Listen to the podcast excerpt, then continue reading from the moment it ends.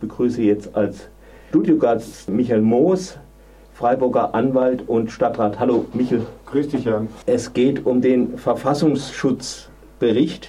Da ist ja auch Freiburg wieder prominent dabei. Und er wollte anfangs mal zwei Zitate daraus vorlesen, kurz, mach's nicht zu lang. Einen Schwerpunkt linksextremistischer Gewalt in Baden-Württemberg bildete für einige Monate die Stadt Freiburg. Und damit man auch weiß, was linksextremistische Gewalt ist und was man damit zu denken hat, steht etwas weiter vorne, ohne direkten Bezug zu Freiburg, ziemlich allgemein. Beim Vorgehen dieser Linksextremisten sind bereits seit Jahren eine sinkende Hemmschwelle und zunehmende Brutalität zu beobachten.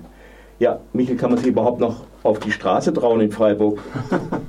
ich denke schon. Ich denke schon. Nein, ähm, man muss sehen, dass der Verfassungsschutz da gezielt Politik macht. Das ist nicht so äh, zufällig, wenn Freiburg da jetzt so herausgehoben wird, wie es in dem Bericht äh, geschieht. Politik macht mit dem Ziel, in Freiburg insbesondere die KTS zu, ja, ich würde schon sagen, liquidieren, denn der Verfassungsschutz zielt darauf ab, dass die Stadt die Miete, die sie dort übernimmt für das Gebäude der Bahn, nicht mehr äh, bezahlt. Das wird so offen natürlich nicht gefordert, aber darauf zielt dieser ganze Bericht äh, und, sein, und die Vorgeschichte des Berichtes ab. Mhm. Was meinen Sie mit Vorgeschichte? Nun, das Innenministerium hat schon mehrfach deutlich gemacht äh, aus Stuttgart, dass er äh, das, äh, die KTS und alles, was dort geschieht, ich erinnere an Indie Media, für Ausdruck linksextremistischer Verfassungsfeindlichkeit hält und äh, dass äh, man das möglichst äh, radikal sozusagen beseitigen will. Und die Stadt ist demgegenüber nach wie vor, äh, steht hier auf dem Standpunkt, dass die KTS ein Bestandteil ist hier de, des Kulturlebens, äh, der, ins, äh, insbesondere der Jugendkultur, dass die KTS auch wichtig ist mit all dem, was sie macht und nicht verantwortlich gemacht werden kann, wenn jetzt einige, die sich möglicherweise, das weiß man ja alles gar nicht, in der KTS getroffen haben könnten, äh, letzten Herbst hier strafbar verhalten haben dass diese Kollektivhaftung und Schuld, die das Innenministerium dann einfordert, die lehnen wir definitiv ab.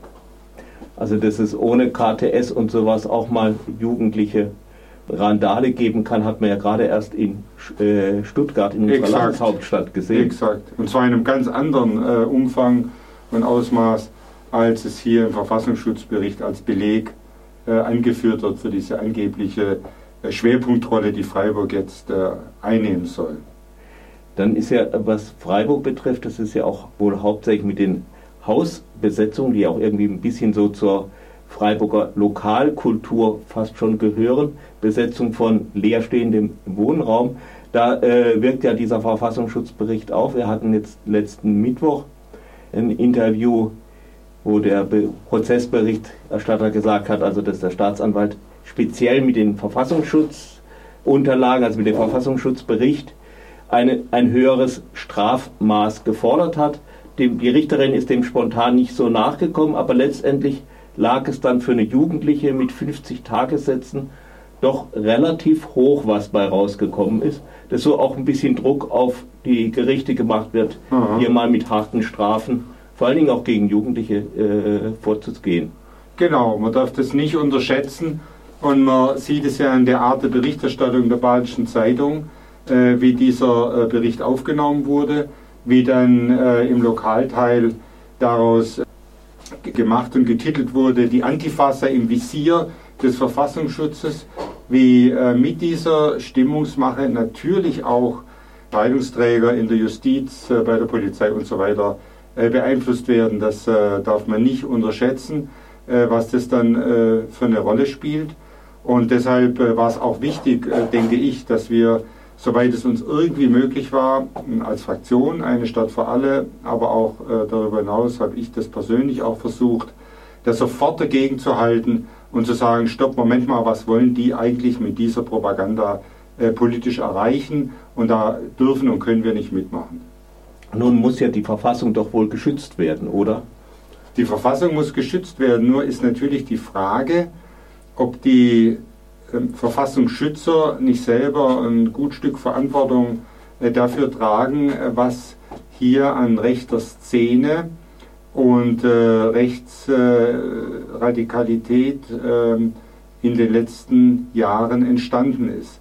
Äh, ich erinnere daran, dass ähm, die äh, Bundesländer versucht haben, die NPD durch das Verfassungsgericht verbieten zu lassen. Im ersten NPD-Verfahren hat das Gericht ähm, erklärt, dass es unmöglich sei, diesem Antrag äh, äh stattzugeben, nicht weil die äh, NPD etwa nicht verfassungsfeindlich äh, wäre, sondern weil gar nicht möglich sei für das Gericht zu differenzieren, wer in Führungspositionen der NPD von den verschiedenen Verfassungsschutzämtern sitzt im Auftrag äh, sozusagen der Verfassungsschutzämter und wer äh, nicht. Das heißt, der Verfassungsschutz selber arbeitet unentwirrbar äh, über seine V-Leute mit in den entsprechenden Strukturen und trägt somit auch mit dafür Verantwortung, dass gegen diese, in dem Fall das Verfassungsgericht, nicht vorgehen konnte. Dazu kommt die bekannte rechte Positionierung des Verfassungsschutzes in Baden-Württemberg.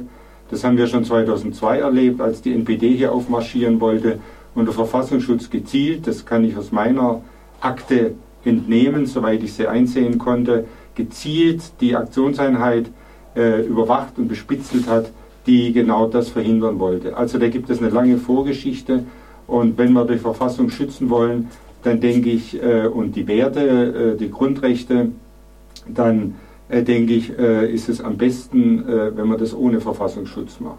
Also die, die, äh, die Frage von dir, was den Verfassungsschutz sozusagen, wie man, wie man die Verfassung schützen könnte oder sollte, da geht es ja im Wesentlichen zum einen um den Rechtsstaat, dass nicht Willkür herrscht, und da geht es vor allem um die Menschenrechte um äh, die Menschenwürde in Artikel 1, um die Freiheit der Person, Artikel 2, um die Gleichheit, an die Diskriminierungsverbot, Artikel 3. Und da sehe ich nicht, dass der Verfassungsschutz irgendetwas Nützliches getan hätte. Im Gegenteil, wenn wir jetzt mal anschauen, bis hin zum Lübcke-Mord, immer wieder müssen wir lesen, dass der Verfassungsschutz im Grunde nicht in der Lage war, präventiv die Polizei zu informieren über mögliche Gefahren, äh, sondern selber teilweise über seine V-Leute die Leute mit, das Netzwerk mit beliefert hat. Also Abschaffung des Verfassungsschutzes ist wirklich eine ernst gemeinte politische Forderung. Jetzt nochmal eine kurze Frage am Ende. Was ist eigentlich linksextrem? Das ist meines Erachtens ein völlig äh, untauglicher Begriff, der äh, herrührt aus dieser Extremismustheorie, rechts gleich links, links gleich rechts. Äh, da gibt es äh, Extreme und in der Mitte ist äh, die gute Mitte. Ein politisch völlig untauglicher Begriff. Und ich hatte das Gefühl oder den Eindruck in den letzten Monaten, dass eigentlich bis rein in die politische Mitte Abschied genommen wurde von dieser Extremismustheorie, weil ja unübersehbar klar ist, dass äh, die wirklichen Gefahren für äh, unser Gemeinwesen von rechts ausgehen. Das ist unübersehbar. Und äh, da muss man Abschied nehmen von dieser Extremismustheorie und muss sagen, die Gefahr kommt von rechts. Und alle, die Interesse daran haben, dass die Demokratie nicht nur bewahrt, sondern ausgebaut wird, weiterentwickelt wird, müssen im Grunde es zurückweisen, auf eine Stufe gestellt zu werden mit äh, Rechtsradikalen.